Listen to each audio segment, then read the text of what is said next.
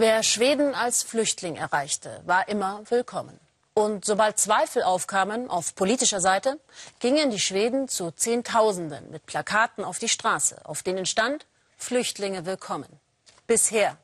Das Land mit der großzügigsten Asylpolitik des Kontinents hat keine Kapazitäten mehr. Denn gemessen an der Einwohnerzahl nimmt Schweden viel mehr Flüchtlinge auf als Deutschland. Viele von ihnen werden diesen Winter in Zelten schlafen müssen. Die Stimmung in der Bevölkerung droht zu kippen. Klaas Oliver Richter hat sich auf eine Reise von Süden nach Norden durch Schweden begeben, um Probleme und Ängste der Bürger des bisher erfolgreichsten Einwanderungslandes zu zeigen. Die große Brücke über den Öresund, Symbol für das Zusammenwachsen der Länder im Norden. Seit Monaten kommen immer mehr Flüchtlinge über diesen Weg nach Schweden auf ihrer Suche nach einem neuen Zuhause. Die meisten landen hier im Hauptbahnhof. Wer noch genug Geld hat, kauft ein Bahnticket. Wer nicht mehr weiter weiß, bittet in der Nothilfestation gegenüber um Unterstützung. Um seinen Job beneidet Morgan Johansson niemand in diesen Wochen. Der Minister für Einwanderung muss die vielen tausend Flüchtlinge irgendwie unterbringen und die Helfer weiter motivieren. Hier in Malmö hört er dieselben Geschichten wie überall. Es kommen einfach zu viele. Seit 2011 haben wir 100.000 Syrer aufgenommen. Das sind ein Prozent unserer Bevölkerung. Wenn ganz Europa so handeln würde, könnten wir fünf Millionen syrische Flüchtlinge in Europa aufnehmen. Europa aber ist weit entfernt von einer Einigung in der Flüchtlingspolitik. 10.000 Asylsuchende kommen derzeit nach Schweden pro Woche. Die eigentlich so routinierten Behörden wissen nicht mehr, wie sie die Neuankömmlinge unterbringen sollen. Uh, wir haben unsere Grenzen erreicht, das, was wir leisten können. Und wenn es wirklich so sein sollte, dass noch sehr viel mehr Menschen kommen, dann wird es noch schwieriger für uns. Auf unserer Reise machen wir uns von Malmö auf den Weg nach Vänersborg in Mittelschweden. Neben einer psychiatrischen Klinik und einem offenen Strafvollzug liegt hier Schwedens größtes Flüchtlingsheim mit Platz für mehr als 1400 Menschen, die hier bis zu anderthalb Jahren auf ihren Asylbescheid warten müssen. Weil das Einwanderungsamt und auch der private Betreiber die Essensausgabe nicht mehr organisieren konnten, verteilt jetzt eine Flüchtlings-Selbsthilfegruppe den Mittagstisch in großen Familienportionen. Support auf Deutsch Unterstützung nennen sie sich. Der Syrer Adnan Abdulghani hat Support vor gut einem Jahr gegründet.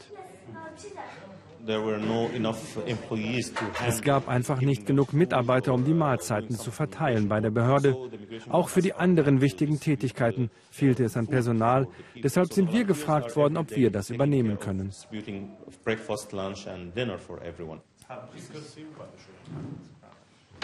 Die Selbsthilfegruppe organisiert eine Menge Aktivitäten für die Flüchtlinge in Wernersborg.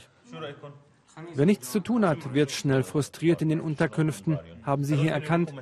Deshalb wollen sie die Menschen beschäftigen, weil die Behörden chronisch überlastet sind.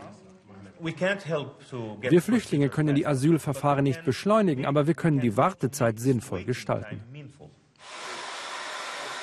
Einer der beliebtesten Treffpunkte der Haarsalon Niemand hat Geld für einen Friseurbesuch, deshalb frisieren sich die Frauen gegenseitig.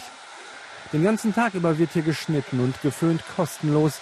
Die Ausstattung eine Spende aus der Nachbarschaft. Adnan Abdulghani zeigt uns noch den Tanzkurs. Damit die Kinder den Tag über nicht Trübsal blasen, haben die Flüchtlinge diese Gruppe gegründet. Für die Jungen und Mädchen Höhepunkt des Tages. Olga aus der Ukraine übt sechsmal pro Woche mit ihnen, will demnächst sogar auftreten. Alles ist besser, als einfach nur herumzusitzen, sagt Adnan.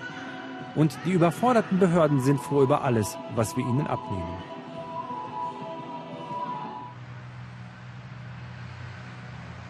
Nicht überall in Schweden sind Asylsuchende noch willkommen. Die Stimmung wird aggressiver, wie in Deutschland. Diese Schule bei Stockholm sollte demnächst eigentlich als Unterkunft genutzt werden. Unbekannte haben hier Feuer gelegt.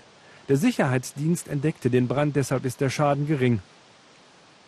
Fast ein Dutzend Gebäude sind in den vergangenen Wochen angezündet worden. Deshalb halten die Behörden ihre Pläne inzwischen geheim. Es hat sich viel verändert. Bisher gab es ja keine Aggressionen gegenüber Asylsuchenden. In den 90ern haben wir das zum letzten Mal erlebt. Seitdem war es immer friedlich. Immer weniger Vermieter wollen ihre Objekte als Flüchtlingsunterkünfte zur Verfügung stellen, hören wir. Uns fehlen inzwischen Angebote von Immobilienbesitzern, von denen wir die Unterkünfte mieten könnten. Deshalb gehen wir jetzt direkt auf Städte und Gemeinden zu, bitten sie um Schulen und Sporthallen.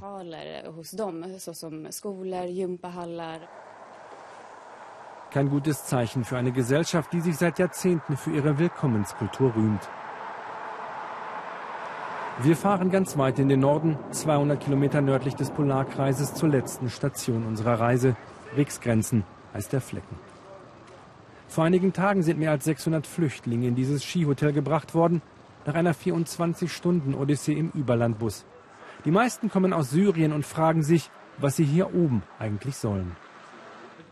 Uh, als wir angekommen sind im Land, da waren wir schon ziemlich geschockt, als wir hörten, dass wir ganz in den Norden müssen. Wir sind diese Kälte doch nicht gewöhnt. Ich mag diesen Platz eigentlich, aber es ist doch so weit weg. Ein Jahr lang war Marwan Akavi unterwegs auf der Balkanroute. Auch er kommt aus Syrien. Schweden sagt er sei von Anfang an sein Ziel gewesen. Dass er aber an einem Ort wie diesem landen würde, hat er sich nicht vorstellen können. Ich hätte nicht gedacht, dass ich einmal so nah an den Nordpol komme. Ich hatte sogar etwas Angst, weil ich fürchtete, sie bringen uns hierhin und kümmern sich dann nicht mehr um uns. 36 Stunden vor Ankunft der ersten Flüchtlinge erfuhr das Hotelpersonal von den ungewöhnlichen Gästen. Eigentlich öffnen sie hier nämlich erst zur Skisaison im Februar. Die Anfrage der Regierung kam kurzfristig. Jetzt müssen sie 600 Menschen versorgen.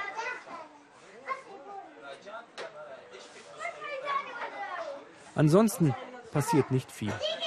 Die Tage sind lang, wenn man nicht weiß, wie man sich beschäftigen soll. Und die Einwanderungsbehörde lässt sich nur zweimal in der Woche sehen. Marwan Akavi will studieren, Ingenieur werden. Dass es viel Zeit braucht, um in Schweden anzukommen, hat er inzwischen begriffen. Sehr viel mehr Zeit, als er eigentlich gedacht hatte. Es wird zehn Jahre dauern, vielleicht etwas weniger. Wir müssen uns ja erst in die Gesellschaft einfinden, Schwedisch lernen, ganz neu anfangen, irgendwann eine eigene Wohnung suchen. Uh, Seine Zukunft wird der 22-Jährige hier allerdings nicht beginnen können, denn spätestens in vier Monaten müssen alle Flüchtlinge das Skihotel am Polarkreis wieder verlassen. Dann kommen die zahlenden Gäste, dann gibt es keinen Platz mehr für die Asylsuchenden, auch nicht an diesem Ende der Welt. Auch das in Sachen Integration bislang so erfolgreiche Schweden hat also kein Rezept für den Umgang mit dem derzeitigen Flüchtlingsandrang.